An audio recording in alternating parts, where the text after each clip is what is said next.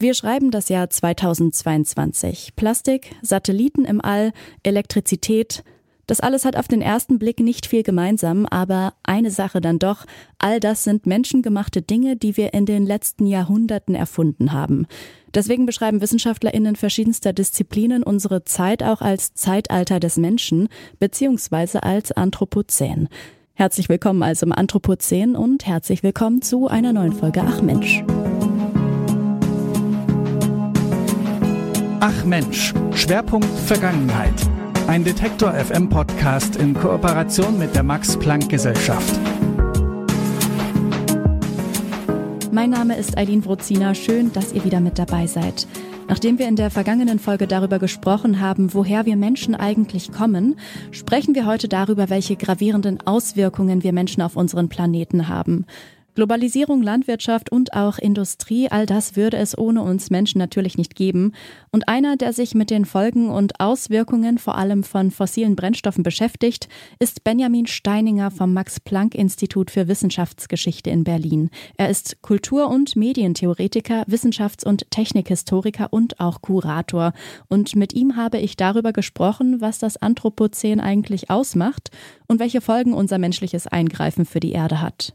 Wie beschreiben Sie denn das Anthropozän als Zeitalter, in dem der Mensch in die Natur und das Ökosystem der Erde eingreift oder eher als Zeitalter, in dem der Mensch die Natur und das Ökosystem zerstört?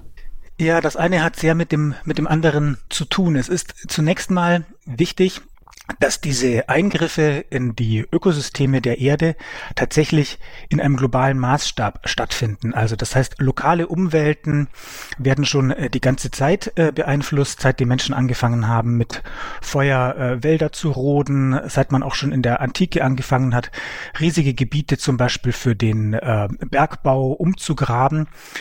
Das heißt, äh, Eingriffe in die Natur gibt es schon sehr lange. Was jetzt eben auffällt, ist, dass diese Eingriffe tatsächlich rund um den gesamten Planeten stattfinden und zwar eben in einem Ausmaß, äh, dass eben wirklich bestimmte erdsystemische Zusammenhänge eben in eine andere Bahn gelenkt werden. Und das Spannende ist natürlich an natürlichen äh, Zusammenhängen.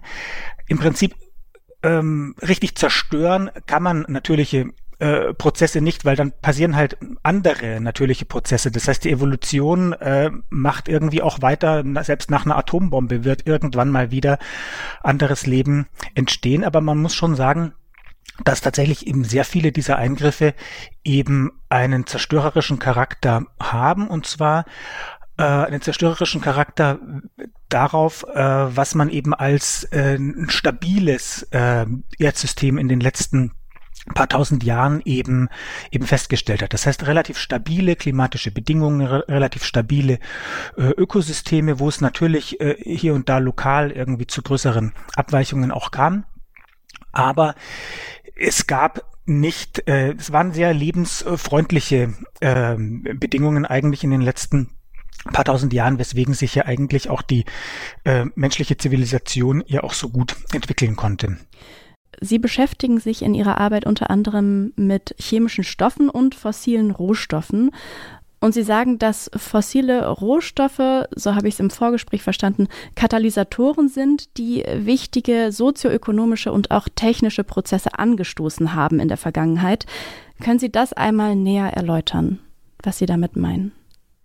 Ja, das Spannende an diesem Anthropozän ist ja, dass man eigentlich dem Menschen, also diesem Tier namens Mensch eben eine Rolle zubilligt, dass er eben nicht nur seine lokalen Ökosysteme äh, umbaut, irgendwo Gärten und Felder anlegt, sondern dass er eigentlich auf den Planeten eingreift. Und da muss man sich natürlich die Frage stellen, wie schafft eigentlich dieses, dieses Tier äh, diese, diese wahnwitzigen Auswirkungen eigentlich zu produzieren? Und, und da fällt eben dann auf, dass Menschen eben seit der, seit der Nutzung des Feuers, aber seit der Nutzung eigentlich aller möglicher Techniken eben nicht nur sich selbst äh, zur Verfügung haben, sondern dass sie eben andere Kräfte quasi für sich einspannen. Und da ist eben das, das Feuer eben eine wahnsinnig wichtige Kraft und dieses äh, Feuer hat eben nochmal einen komplett anderen Charakter bekommen, seit äh, wir Menschen eben nicht nur nicht nur Holz und Holzkohle äh, verbrennen, sondern seit wir eben fossile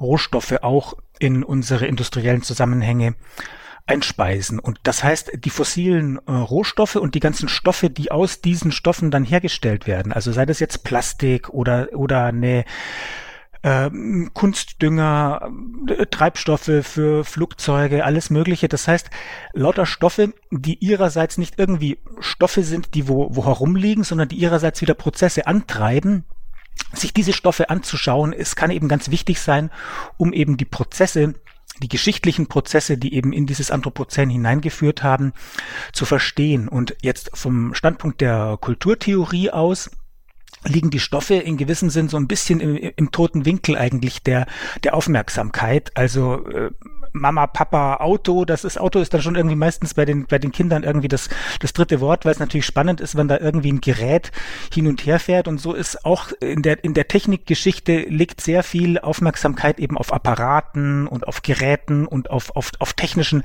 Gegenständen, aber eigentlich nicht so richtig viel auf den den Stoffen, die da sozusagen im Hintergrund äh, der der um uns herum ratternden Welt eigentlich, eigentlich liegen. Und mein, meine These als Kulturtheoretiker und als äh, Chemiehistoriker ist eigentlich, dass man sich viel stärker auch diesen Stoffen äh, zuwenden sollte. Also beispielsweise jetzt, wenn, wenn man von der, von der Industrialisierung spricht, eben von der, von der Kohle, vom Öl, aber eben auch von den ganzen noch viel unsichtbareren Stoffen, die da hinein eingebaut sind, weil mit der, mit, mit Kohle und Öl begreift man eigentlich nur so eine, so eine erste und sehr prominente äh, Schicht eigentlich von geschichtsmächtigen Stoffen und weil Sie schon das Stichwort der, der Katalysatoren angesprochen hatten, äh, Katalysatoren sind eben in der Chemie äh, Stoffe, die in sehr kleiner Dosierung, also mit ein paar Kilogramm Platin kann man schon eine, eine halbe Raffinerie betreiben, sage ich mal, kann man eben quasi aus, aus Erdöl andere äh, chemische Stoffe herstellen. Und das ist eigentlich ein sehr spannendes Verhältnis, wenn man sich sozusagen die kleinen Mitspieler eigentlich auf stofflicher Ebene in der Chemie anschaut und was, was treiben diese kleinen Mitspieler dann eigentlich für große Räder an. Und so kommt man eben als, als Chemiehistoriker und als Kulturtheoretiker der Chemie eben in, in Zusammenhänge hinein, die, die sozusagen jenseits der, der Geräte und Apparate liegen. Mhm. Sie haben eben schon von Plastik gesprochen. Ohne diese Entwicklungen hätten wir ja auch wahrscheinlich einige Probleme weniger, also sei es eben riesige Berge an Plastikmüll, aber auch etwa Kriege mit und wegen des Erdöls. Waren das so die Schattenseiten der Entwicklung, die unvermeidbar waren? Na, unvermeidbar kann man, kann, man sicher nicht sagen. Aber was, was wichtig ist, ist, dass man eben äh, tatsächlich äh, die die beiden Seiten eben dieser dieser stofflichen Entwicklungen sich eben anschaut. Also weil Sie das Plastik angesprochen hatten, Plastik ist zwar eben ein, ein riesiges Problem, wenn es eben in den in Ökosystemen landet, in Ozeanen oder auf irgendwelchen äh, Feldern, wo quasi unsere Tomaten angebaut werden, die sind irgendwie jetzt auf Jahrhunderte hinweg äh, Plastik verseucht, weil da solche solche Plastikbänder äh, da in, in Spanien in der in der Landschaft liegen. Allerdings würde natürlich auch kein aktuelles ähm, kein aktueller Operationssaal äh, funktionieren, wenn es eben nicht diese Art von von sehr sehr cleaner äh, Materie eben gäbe, Umgekehrt kann man wieder sagen, es sind genau diese cleanen Zusammenhänge wiederum des Plastiks, die dann auch wieder Mikroorganismen in den, in den Krankenhäusern heranzüchten. Also sozusagen sich so von Kipppunkt zu Kipppunkt an den Stoffen entlang zu hangeln, ist da, ist da ganz, äh, ganz wichtig. Und das, dadurch, dass wir eben äh, jetzt in, in, in einer Phase gerade leben, wo wir eigentlich sehr viele der katastrophalen Auswirkungen eben erst so richtig in ihrer Tragweite erkennen, müssen wir uns natürlich die Frage stellen, wie schaffen wir es jetzt, sagen wir mal, dass es in 50 Jahren immer noch eine, eine Hochmedizin gibt, die äh, uns ähm, helfen kann, aber eben beispielsweise mit Kunststoffen, die eben nicht diese negativen Auswirkungen haben. Und da ist eben das Spannende, dass wir eben rund um die Technologien der fossilen äh, Rohstoffe, also bestimmte Sachen sozusagen äh, kennengelernt haben. Also was kann man für eine Pharmazie machen? Was gibt's für eine, für eine Mobilität? Das hat ja auch alles ungeheuer positive Auswirkungen. Also wie können sich Menschen begegnen? Wie kann man um den, um den halben äh, Globus äh, kommunizieren? Alles Mögliche. Und wie schaffen wir das jetzt, diese ganzen Errungenschaften, die wir im fossilen Zeitalter gelernt haben, dann weiter weiterzuführen, weil wir wollen ja auch nicht nicht alle diese Errungenschaften äh, jetzt wieder wegwerfen, äh, sondern wir wollen ja, wir wollen ja die, die, die positiven Seiten eigentlich auch beibehalten. Und da sind wir gerade eben an so, an so einer Phase, wo wir, wo wir schauen, sortieren müssen, sozusagen so eine Art Inventur halten müssen. Äh, wie sind wir hierher gekommen? Was ist das Problem? Wie kommen wir eigentlich weiter? Das Anthropozän eröffnet ja ein sehr interdisziplinäres Feld, dafür stehen Sie ja eigentlich auch sehr stellvertretend, und wirft zum Beispiel auch philosophisch-anthropologische Fragestellungen auf, etwa wie wir eben das Verhältnis vom Menschen zur Erde denken. Wer ist denn dieser Mensch, der in den Planeten eingreift? Ja, das ist eine relativ umstrittene Frage. Schon allein der Terminus Anthropozän hört sich für einige Leute äh, so an, als dass man da jetzt eben so eine einheitliche äh, Menschheit äh, konstruieren würde, wo im Prinzip äh, eigentlich auch alle gleichermaßen äh, da äh, hier in das, das Unglück hinein verstrickt sind. Das ist natürlich äh, genau nicht so, sondern man kann schon sehr klar äh, sagen, dass es eben halt sagen wir mal, der äh, Westen, also die Entwicklung in äh, Europa und Nordamerika, natürlich diese äh, Kulturen äh, besonders äh, verheerende Auswirkungen eben jetzt auf äh, bestimmte Erdsysteme hatten. Mhm. Deswegen sprechen einige Leute auch davon, dass eigentlich der Begriff Kapitalozän eigentlich sehr viel geeigneter wäre, weil es eben sozusagen eine, nicht jetzt die menschliche Natur ist, sondern eben eine bestimmte menschliche Kultur, also eine bestimmte Form zu wirtschaften, auch äh, mit einem äh, großen Imperativ auf, auf Wachstum und auf sozusagen immer weiter, weiter, äh, weitere Eroberung, sage ich mal, von, äh, von, von Märkten und von Lebensweisen. Das heißt, es ist schon diese, diese kapitalistische Wirtschaftsform, die, die da eine ganz, ganz große äh, Rolle spielt. Die, was man mit dem Anthropos eben eben einfängt, äh, was was da eben schon spannend ist, ist, dass es eben tatsächlich der der gesamte Mensch irgendwie auch, auch ist, der, der in diese, in diese Zusammenhänge eingreift. Also es ist eben, es sind technische äh, Menschen, die eben Industrie haben, die aber eben auch ähm, ja mit bestimmten Wertevorstellungen, mit mit mit Subjektivitäten, mit mit, mit Gefühlen allesamt ja irgendwie an diesen Zusammenhängen auch auch mitmischen. Und wenn wir jetzt hier uns, aus unserer eigenen Kultur heben, hier aus dem aus dem dem dem westlichen Kapitalismus uns das anschauen, dann sind ja tatsächlich auch sehr sehr weiche äh, Faktoren äh, ja auch tatsächlich haben ja die härtesten äh, materiellen Auswirkungen. Also wenn jetzt nicht nicht jeder äh, hier äh, alle zwei Jahre irgendwie aus reinem reiner Lust und Tollerei irgendwie ein neues Telefon haben wollte, dann bräuchte er ja auch ja keins. Und dann müssten ja sozusagen die, die, die super komplizierten Rohstoffe in irgendwelchen Minengebieten rund um die Erde ja auch nicht, nicht abgebaut werden. Das heißt, es ist nicht nur auf der einen Seite irgendwie die, die harte Industrie und irgendwie sozusagen die Börse, sondern es sind auch die, die, die subjektiven Gefühle, Begehrensstrukturen tatsächlich auch der Einzelnen und tatsächlich eben halt auch umgreifend immer mehr, mehr um, um den Globus. Also vor, vor 50 Jahren gab es diese Art von, von Konsumkultur, zum Beispiel in äh, der Volksrepublik China äh, natürlich nicht. Da haben alle noch irgendwie gestaunt, dass da Millionen von Fahrrädern irgendwie über riesige Straßen fahren. Äh, das sind jetzt halt äh, mittlerweile auch, auch Automobile. Das heißt, und mhm. das heißt, die, der Kapitalismus greift natürlich um sich. Aber ich glaube, es ist eben wichtig oder es ist eben spannend, das eben auch als anthropologische Fragen zu verstehen und eben tatsächlich auch philosophisch die Herausforderung anzunehmen. Was heißt es eigentlich, äh, wenn der Mensch eben tatsächlich eben als so eine Art planetarischer Akteur eigentlich äh, gedacht werden muss? Mhm. Bevor wir jetzt so auf die negativen Seiten des Kapitalismus kommen, noch mal ganz kurz dazu. Sie haben gesagt, es gibt ja auch Errungenschaften, die wir haben und vielleicht auch nicht mehr wegzudenken sind, wie zum Beispiel die globale Kommunikation. Was ist denn im Anthropozän gut gelaufen? Naja, es ist einfach eine, sagen wir mal jetzt als Wissenschaftshistoriker, äh, muss man natürlich sagen, dass die, die, die wissenschaftliche äh, Durchdringung eben jetzt aller möglicher Sphären zwischen der der Kosmologie, der der Astrophysik bis hinein in die in die Molekularbiologie und so weiter. Da ist natürlich mit äh, der Nutzung dieser Art von von technologischen Mitteln was äh, geschaffen worden, was es zuvor natürlich äh, niemals gab. Also wenn wir jetzt nur mal so die, was die Astronomie uns anschauen, äh, vor 150 Jahren hat man halt in Fernrohre geschaut. Jetzt kann man eben mit, mit äh, petromodernen Mitteln äh, Satelliten ins All schicken, um da eben viel, viel bessere Teleskope äh, äh, Ausschau halten lassen. Also das heißt, auf der wissenschaftlichen Ebene haben sich komplett alle Horizonte komplett äh, verschoben. Das ist mhm. mal, das ist mal, äh, mal ganz klar.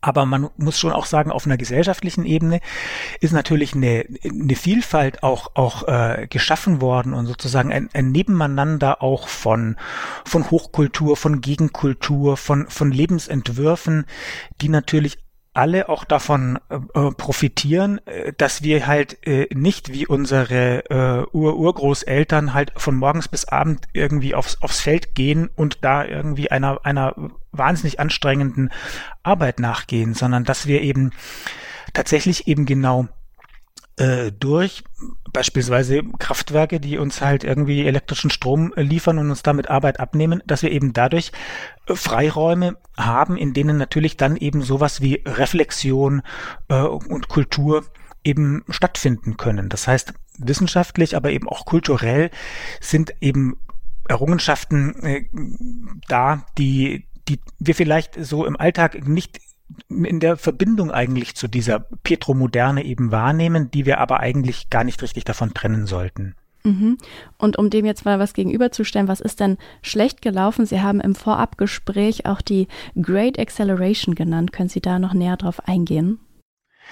Naja, schlecht gelaufen ist auf der einen Seite äh, dass natürlich dieses Wirtschaftssystem sehr, sehr große äh, Ungerechtigkeiten äh, die ganze Zeit auch, auch bedeutet. Das heißt, den einen geht's gut, weil es den anderen schlecht geht. Über die ökologischen äh, Fragen hatten wir ja schon ein bisschen gesprochen. Mhm. Das heißt, ganze Erdsysteme, Biodiversität nimmt ab und so weiter.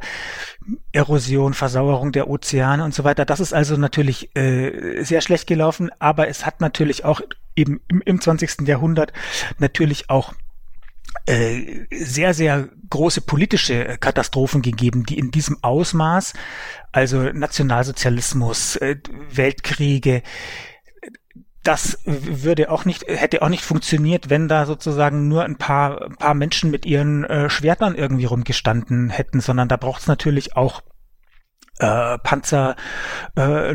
Das heißt also ganz petromoderne Mittel eigentlich. Das heißt, die, die, die Maßstäbe, wie wir es für die, für die Wissenschaft und für die Kultur äh, feststellen können, auch die Maßstäbe sozusagen im, im, im Positiven wie im, im Schlechten, sozusagen der Schrecken, auch der, der, der, der Terror sozusagen, der vom Politischen ausgehen kann, da haben sich auch die Maßstäbe komplett verschoben und die Great Acceleration, die bezeichnet dann eben ähm, in der zweiten Jahrhunderthälfte, wo dann tatsächlich die, die ähm, sozioökonomischen, aber auch die erdsystemischen Parameter alle irgendwie äh, nach oben zu schnellen scheinen. Also das heißt, die, die, die Erderwärmung nimmt Fahrt auf, der Anteil von, von CO2 in der Atmosphäre nimmt Fahrt auf, aber eben auch die Verstädterung, zum Beispiel Erosion, aber auch so, so Faktoren wie der Bau großer, großer Staudämme, gesamte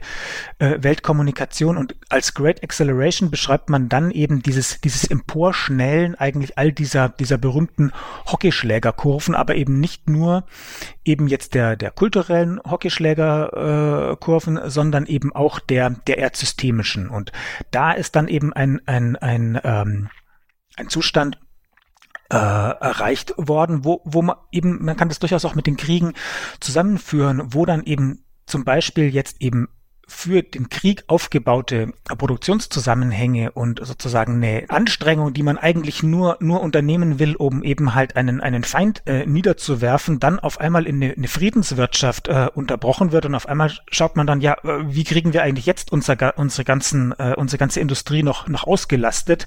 Und dann äh, fängt man eben an äh, tatsächlich auch so so Lebensstile sozusagen fast künstlich eigentlich auch auch ähm, aufzubauen, dass dann zum Beispiel Leute nicht mehr richtig in den Innenstädten leben, sondern dass sie dass sie mit ihren Autos dann nach draußen ziehen. Das das passiert natürlich einfach, um quasi den den, den Motor, den wirtschaftlichen Motor am Rattern äh, zu halten, weil man eben auch schauen muss, wie kriegt man die für den Krieg erschlossenen Rohstoffe eigentlich in die Haushalte, sage ich mal. Und das, das ist dann eben so eine, so eine Phase, wo eben dann äh, weltweit eigentlich die Westen jetzt die Konsumkultur, aber eben im, in der östlichen Hemisphäre eben auch tatsächlich der, der, der Stoffumsatz eben auf eine, auf eine Weise eben angekurbelt wird, was es eben zuvor niemals gab in der Menschheitsgeschichte. Sie haben jetzt schon mehrmals den Begriff der Petromoderne benutzt. Da möchte ich jetzt ein bisschen in die Richtung gehen. Und zwar wollen wir uns einen Punkt anschauen, den vielleicht die HörerInnen so nicht erwarten würden. Und zwar sind Sie ja auch Kulturwissenschaftler und Kurator und haben den Atlas der Petromoderne geschrieben, zusammen mit Alexander Klose. Aber Sie haben auch eine Ausstellung kuratiert, gemeinsam mit der Forschungsgruppe Beauty of Oil. Die heißt Oil, Schönheit und Schrecken des Erdzeitöl Erdölzeitalters. Normalerweise wird das Öl zum Malen benutzt. Jetzt geht es als Thema um das Öl. Wie darf ich mir das vorstellen? Was erwartet mich da in dieser Ausstellung? Ja, die Ausstellung ist ein Teil unserer unserer Aktivitäten in den letzten äh, Jahren gewesen, wo wir wo wir eben nicht nur als als äh, Wissenschaftshistoriker äh, und Technikhistoriker gearbeitet haben, sondern wo wir unsere Fragen, die wir eben an die, an die Moderne und an die fossilen Rohstoffe in der Moderne eben auch an die Kunst sozusagen äh, gestellt haben und gesehen haben, dass ganz viel Kunst im 20. Jahrhundert, die wir eben als moderne Kunst äh, wahrnehmen und die, wo die moderne eben eigentlich meistens als eine politische oder eine ästhetische Epoche eigentlich äh, begriffen wird, dass eben auch in dieser Kunst eben die, die Verfügbarkeit von fossilen Rohstoffen eigentlich eine wahnsinnig wichtige Grundlage ist. Also eine der ersten äh, Avantgarde-Bewegungen im 20. Jahrhundert auf der westlichen Seite jetzt die, die Futuristen, aber eben auch äh, Kasimir Malevich äh, Schwarzes Quadrat äh, in der Sowjetunion oder im, in der, im äh, zaristischen Russland. Das sind sozusagen Kunst-Avantgarde-Bewegungen, die ihrerseits schon wahrnehmen, dass tatsächlich mit der Verfügbarkeit eben von, von Kohle, von Benzin, von Automobilen, von Fliegerei, dass da eben neue Wahrnehmungsarten eben stattfinden und eben tatsächlich auch die Kunst äh, auf eine komplett neue Grundlage äh, gestellt wird. Es gibt dann eben die, in, ausgehend von den Futuristen zum Beispiel die Aeoripitura, das ist eine, eine, eine, eine Form, wo man eben eben sagt, wir müssen eigentlich in die Flugzeuge steigen und die Erde von, von oben und aus der Bewegung heraus malen. Und Kunsthistoriker begreifen das sozusagen in, in, in, in, in, der, in der Kunstgeschichte. Es macht aber auch sehr viel Sinn, das eben in der Geschichte der, der fossilen Rohstoffe äh, sich anzuschauen und die, die Frage zu stellen, wie ist eigentlich äh, Erdöl eigentlich auch an der, an der Kunstproduktion des 20. Jahrhunderts beteiligt. Und wir, wir sind darauf gekommen, dass es eben auf, auf mindestens mal drei Arten beteiligt sein kann. Es kann entweder der, das Material äh, der Kunst sein, das mhm. heißt, die, die, das kann zum Beispiel eine Farbe sein, es kann aber auch, gibt auch Skulpturen, die mit, mit Erdöl gemacht sind. Es gibt natürlich sehr viel, sehr viel Kunst, die auch aus Plastik äh, gemacht wird, wo, wo eben das, der Stoff Erdöl Grundlage dieser Kunstproduktion ist. Dann äh, eben so die Lebenswelten, die tatsächlich als petromodern äh, beschrieben werden müssen. Ob das jetzt äh, ein von Gerhard Richter gemaltes äh, Motorboot ist, was auch einen bestimmten Freiheitstraum äh, liefert, oder eben ebenfalls von Gerhard Richter wiederum äh, Luftbilder, die ähm, Bombardements im, im, im Zweiten Weltkrieg zeigen.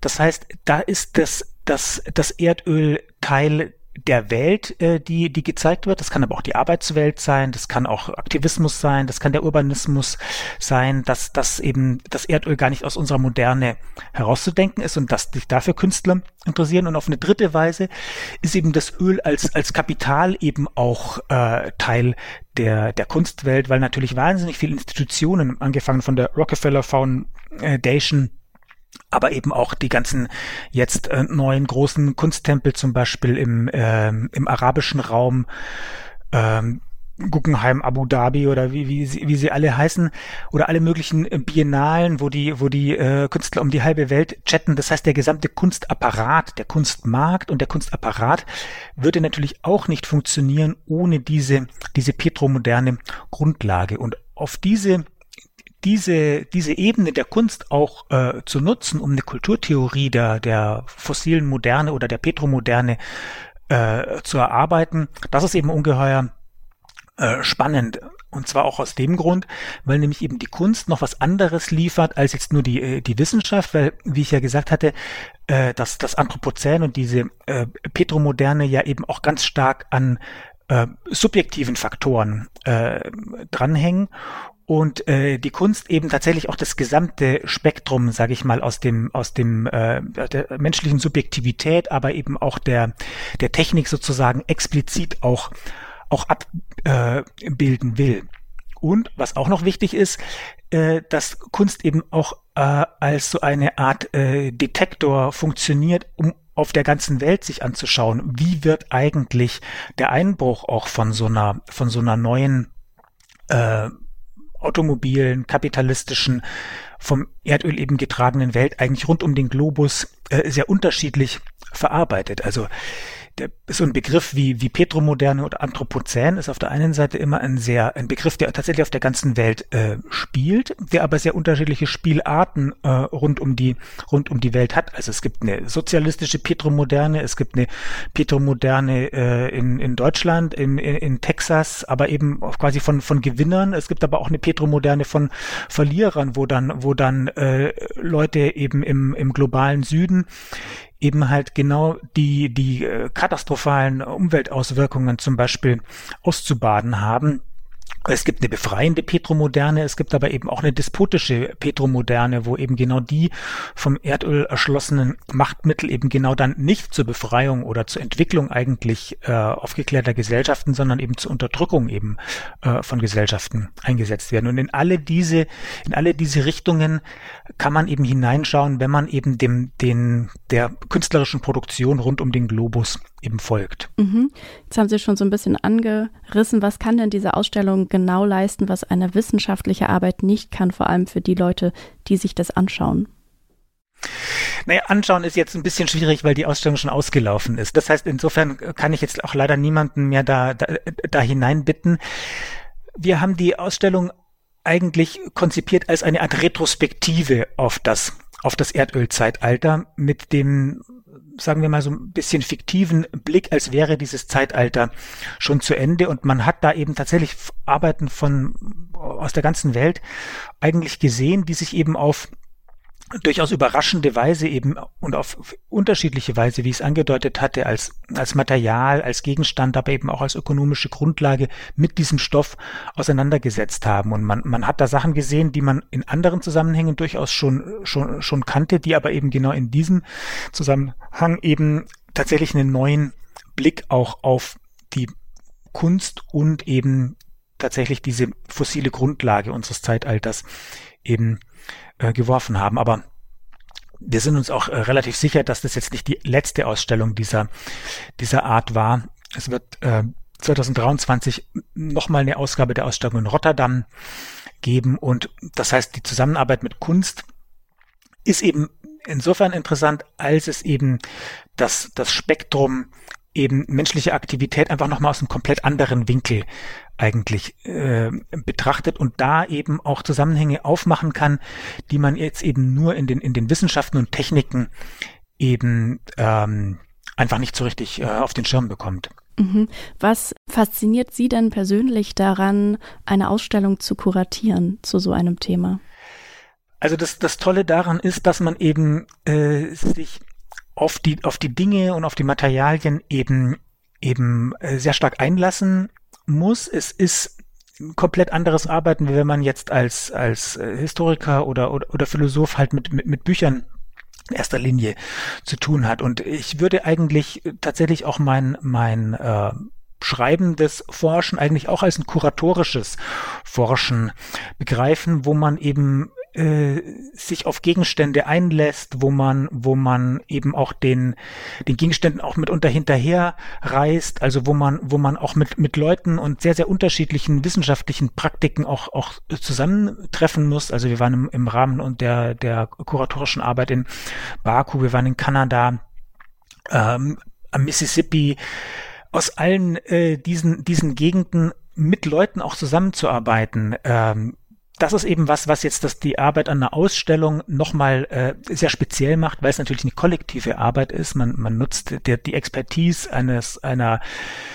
einer großen Institution, man nutzt aber eben auch die Expertise all der Leute, die eben diese Kunstwerke äh, schon ähm, hergestellt haben und man, man fühlt sich dann da wie so ein, wie so, sagen wir, wie so ein äh, Dirigent eigentlich eines, eines riesigen Orchesters, äh, wo alles eigentlich äh, große Meister in ihrem, ihrem Fach sind und man, man versucht dann, also Dirigent ist vielleicht ein bisschen übertrieben, weil es gibt ja viele Dirigenten dann auch in so einem, in so einem Spiel, aber man kann eben in einer kollektiven Anstrengung eigentlich sehr, sehr viel mehr äh, machen, ähm, als wenn man jetzt nur äh, alleine am Schreibtisch sitzt und halt ein Buch schreibt.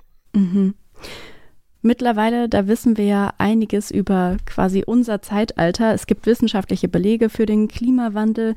Es gibt Zahlen, wie lange die Rohstoffreserven der Erde noch ausreichen können. Müssen wir es nicht eigentlich mittlerweile auch ein bisschen besser wissen und unseren Umgang mit der Erde so ändern, dass wir ihr nicht mehr andauernd irreversible Schäden zufügen?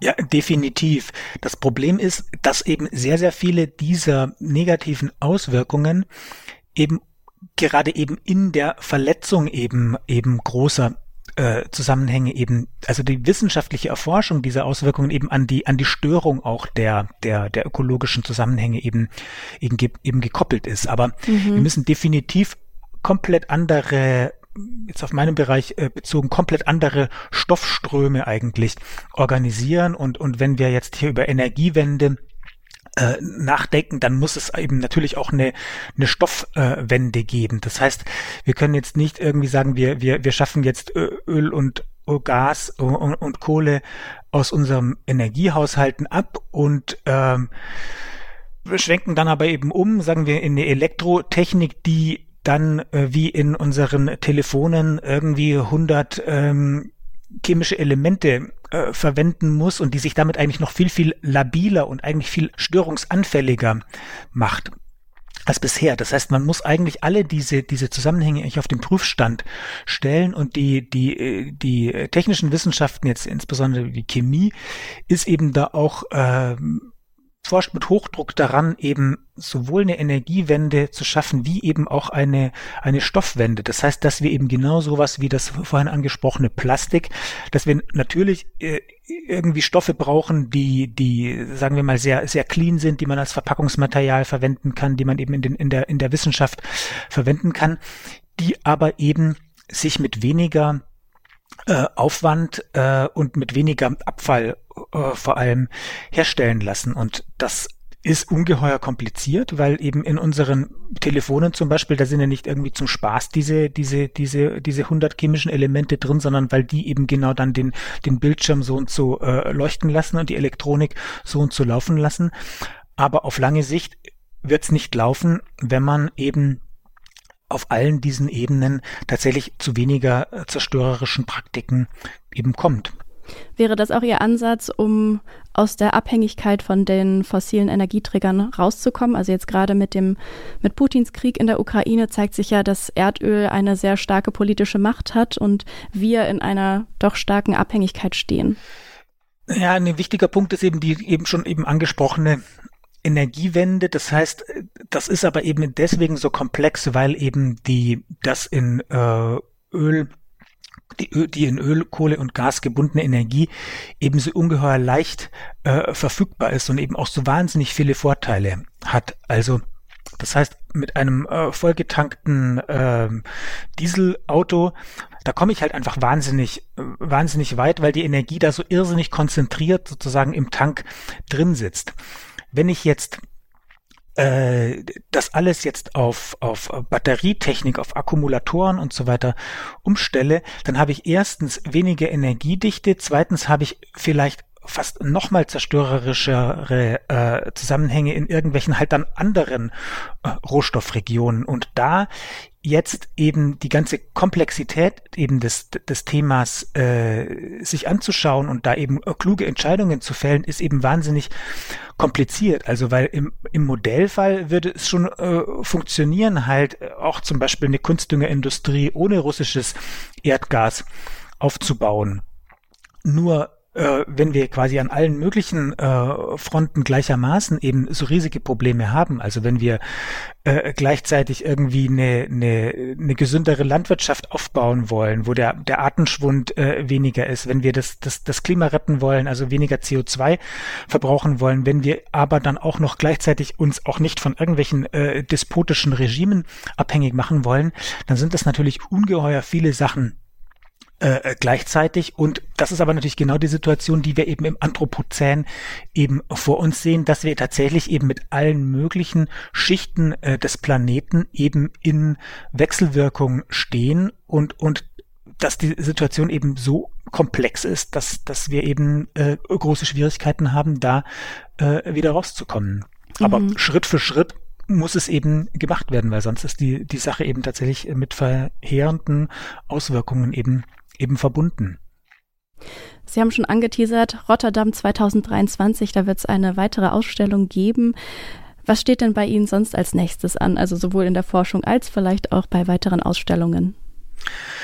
Ja, ich hatte es ja schon angedeutet, also die, die Sache mit den, mit den Stoffen ist in der, in der Kulturtheorie so ein bisschen ein stiefmütterliches äh, Thema und da gibt's, also wenn man, wenn man sich da mal drauf äh, gesetzt hat, da gibt's noch sehr äh, viel zu tun und ich bin jetzt gerade eben auch in, in Zusammenarbeit mit äh, Chemikern ähm, der Technischen Universität ähm, Berlin am Exzellenzcluster Unisyscat auch ähm, äh, dabei noch äh, zu der Technologie der Katalyse, der äh, Katalyse in der in der chemischen Industrie äh, zu arbeiten und da auch ein ein Buch äh, jetzt äh, fertig zu schreiben.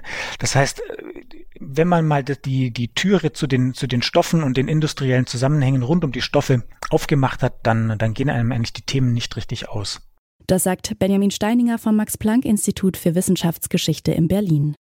Von der Urahninnenforschung in der Archäogenetik in der ersten Folge dieser Staffel von Ach Mensch sind wir jetzt im Anthropozän gelandet.